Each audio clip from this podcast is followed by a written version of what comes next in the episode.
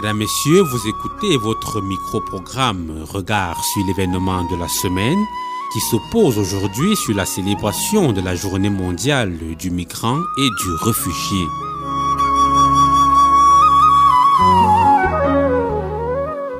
Construire l'avenir avec les migrants et les réfugiés, tel est le thème choisi par le Saint-Père pour la 108e journée mondiale du migrant et du réfugié qui sera célébrée ce dimanche 25 septembre 2022. Dans son message en prélude à cet important événement, le pape François souligne l'implication que nous sommes tous appelés à avoir dans la construction d'un avenir qui réponde au projet de Dieu sans exclure personne. Cet appel cadre avec les engagements du diocèse de Marois Mokolo qui se déploie depuis plusieurs années pour porter assistance aux migrants et aux réfugiés. Comme nous le savons tous, la région de l'extrême nord subit de plein fouet les graves conséquences des changements climatiques tels que la sécheresse et les inondations. À cela s'ajoute le conflit que nous impose Boko Haram depuis presque une décennie à la frontière avec le Nigeria et le Tchad. Ces fléaux ont obligé des milliers de personnes à fuir leur village pour trouver refuge ailleurs. Ne pouvant rester insensible à la détresse de ces personnes, le diocèse de Maramokolo multiplie des actions caritatives et sociales en leur faveur pour faciliter leur intégration et leur permettre de se reconstruire un avenir. Pour évaluer l'importance que peut avoir cette journée mondiale du migrant et du réfugié pour le diocèse de Marois-Mokolo, son vicaire général nous fait l'honneur de répondre à nos questions.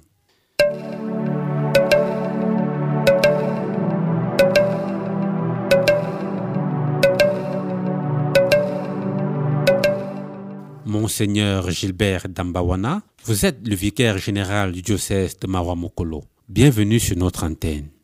Merci, c'est toujours un plaisir pour moi de passer à Radio Serré. Monseigneur, le dimanche 25 septembre 2022 sera célébrée la 108e édition de la Journée mondiale du migrant et du réfugié. Que représente cet événement pour le diocèse de Marois Mokolo? La Journée mondiale du migrant et du réfugié qui sera célébrée, comme vous l'avez si bien relevé, le 25 septembre prochain nous rappelle tous la parole du Christ. J'étais un étranger et vous m'avez accueilli. Le diocèse de Maramokolo est impliqué dans la célébration de cette journée pour, je dirais, plusieurs raisons particulières.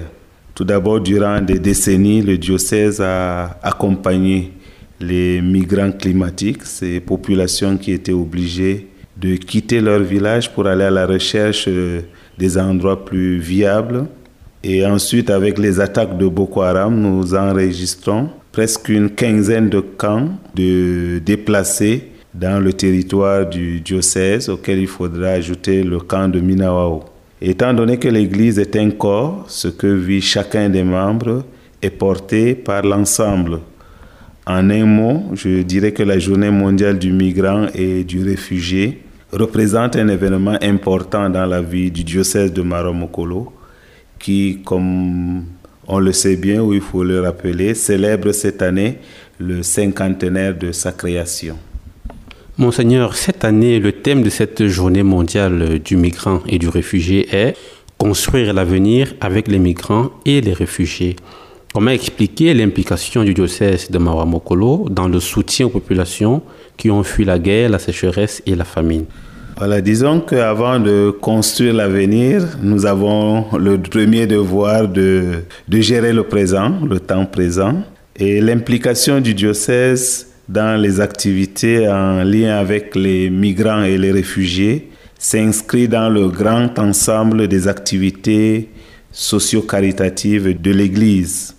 C'est ainsi qu'il a été mis en place dès sa création le comité diocésain de développement, en abrégé CDD, qui travaille depuis plusieurs années dans l'accompagnement des migrants. Et depuis 2015, la Caritas diocésaine s'investit dans l'assistance aux déplacés, aux réfugiés aux migrants Euh, c'est ainsi que de l'aide alimentaire, des kits de première urgence sont régulièrement distribués aux populations déplacées et réfugiées.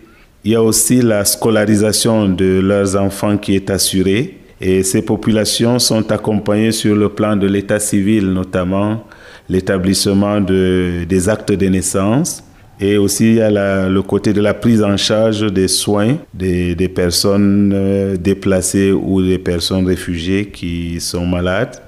Et il y a beaucoup d'autres activités qui sont menées par la Caritas diocésaine. Pour aider les populations aussi à subvenir à leurs besoins, des efforts sont faits dans le domaine de l'agriculture. L'idée, c'est de les autonomiser. Il y a des séances de distribution des semences améliorées avec des intrants agricoles. Et pour la célébration de cette 108e euh, édition de la Journée mondiale du migrant et du réfugié, il y a un programme d'activité qui a été élaboré par la commission diocésaine chargée des migrants et des réfugiés. Et ce programme sera déployé dans la quarantaine de paroisses que compte le diocèse. Comme activité concrètement, il est prévu des rencontres sportives, des animations, des sensibilisations en lien avec euh, le thème de la journée. Il y a des activités culturelles. Il y a une journée de solidarité en faveur des élèves issus des familles déplacées et réfugiés. Et il y a la célébration eucharistique euh, le dimanche 25 dans toutes les paroisses avec euh, comme intention principale la situation des personnes déplacées et des migrants. Euh, bref, je dirais que le diocèse de Maramokolo est aux côtés des migrants et il le sera grâce au soutien de ses partenaires. Et c'est l'occasion de les remercier ici. Leur générosité permet de sauver de nombreuses vies. Tout à l'heure, vous avez évoqué les différentes crises que connaît notre région. Quel message adressez-vous aux populations qui sont obligées de quitter leurs habitations pour se réfugier ailleurs pour une raison ou pour une autre? Et chaque fois que je suis en face des populations déplacées et réfugiées, je me permets de faire une lecture, je dirais, chrétienne de leur situation, ce qui me renvoie à l'expérience de l'exil, tel que décrit dans la Bible, qui marque la déportation du peuple de Jérusalem à Babylone sous le règne de Nabucodonosor. On sait qu'en exil, le peuple a connu la désolation, mais aussi la consolation.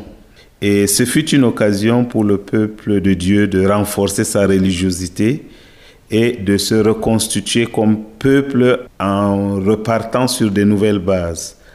En considérant cela, je pense que la situation de population réfugiée et des migrants ne saurait être considérée comme une fatalité c'est une épreuve, certes, une épreuve de la vie qui passera. je suis convaincu que si les hommes collaborent avec Dieu, il y aura un surus de notre temps qui favorisera la croissance de la paix dans les cœurs.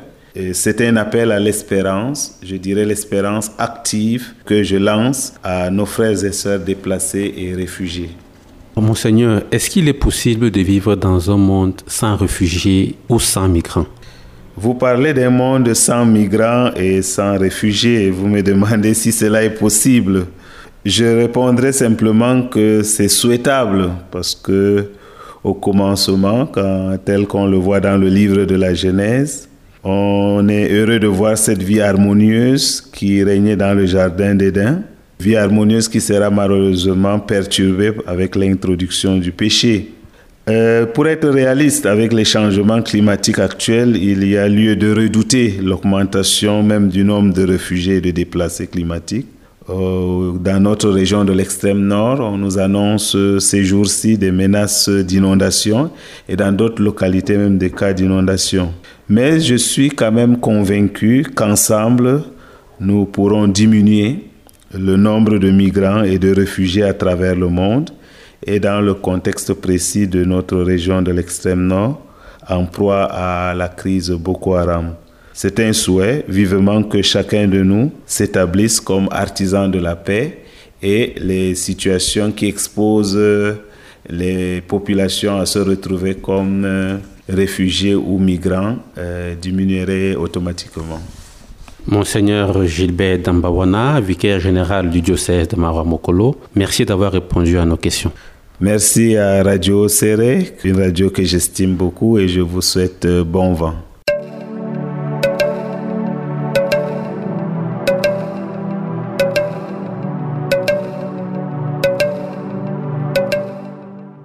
On l'a bien compris, assister les migrants et les réfugiés fait partie des missions centrales du diocèse de Maramokolo, dont l'un des bras séculiers en la matière, c'est la Caritas branche humanitaire du comité diocésain de développement. Dans l'élément qui va suivre, un déplacé, victime des exactions de Boko Haram à Amchide, nous livre son témoignage de l'accompagnement dont il a bénéficié de la part de Caritas pour son intégration dans sa communauté d'accueil. Bon, moi c'est Colin Etienne, je suis déplacé, je sors de Amchide, je suis venu à Mora on est resté en famille, en communion avec nos frères et sœurs ici de Mora. Et en particulier, on partage aussi l'expérience de vie qu'on a vécue là-bas à Mtide et ici même à Mora. Comment les gens de Mora nous ont accueillis. Et nous vivons heureux ensemble en communion et nous partageons des, moments de joie et des moments de difficulté ensemble avec eux. S'il y a un problème, ils viennent à, à nos aides et nous aussi, on participe pour le moment, je n'ai pas eu de difficultés en tant que tel quand même. J'étais bien accueilli par la communauté et même euh, ma formation que je suis venu faire, la formation de l'ENIES ici, c'est Caritas qui m'a aidé durant tous les deux ans que j'ai fait à l'ENIES. Il m'a payé la pension de 50 000 fois deux, deux années successivement. Je tiens à remercier Caritas aussi pour l'aide qu'il nous a fait avec l'aide de l'Église.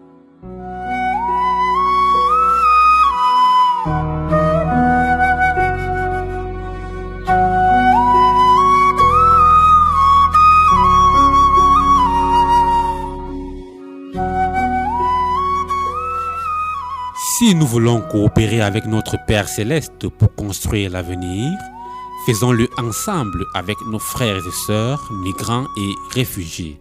Mesdames, Messieurs, c'est avec cette interpellation du pape François que nous mettons un terme à ce micro-programme Regard sur l'événement de la semaine. Bonne continuation à l'écoute de nos programmes et à très bientôt pour un autre regard sur un autre événement.